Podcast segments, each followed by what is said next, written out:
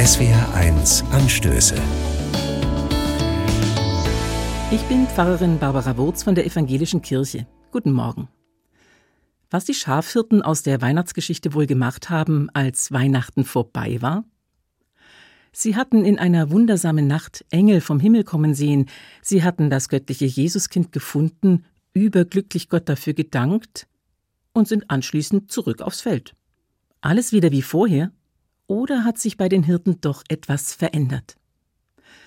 Die Bibel erzählt nichts darüber, auch nicht über die heiligen drei Könige, die Weisen aus dem Morgenland. Die hatten einen neuen Stern am Himmel beobachtet, waren ihm hunderte von Kilometern weit gefolgt bis zum Jesuskind in der Krippe. Was sie von dort wohl mitgenommen haben auf ihrem weiten Weg nach Hause und zurück in ihren Alltag? Ich selbst bin zurück an meinem Schreibtisch. Draußen rollen die Schulbusse vorbei und meine Nachbarin steigt wieder jeden Morgen in den Zug auf dem Weg zur Arbeit. Alltag eben. Aber trotz Alltag sollte Weihnachten doch nicht einfach vorbei sein. Der Gesang der Engel, die Freude der Hirten und die Ehrerbietung der Weisen aus dem Morgenland.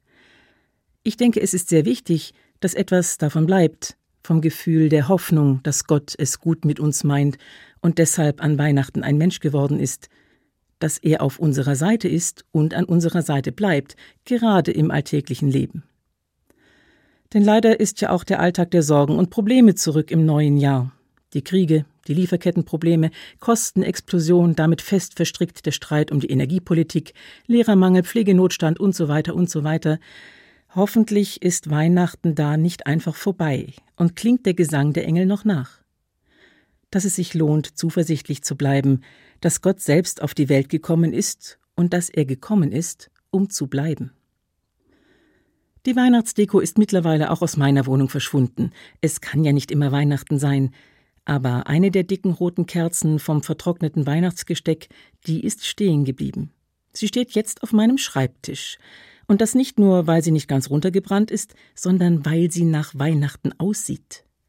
Ein kleines Weihnachtsleuchten, wenn wieder die Nachrichten über den Bildschirm flimmern oder ich meine E-Mails lese.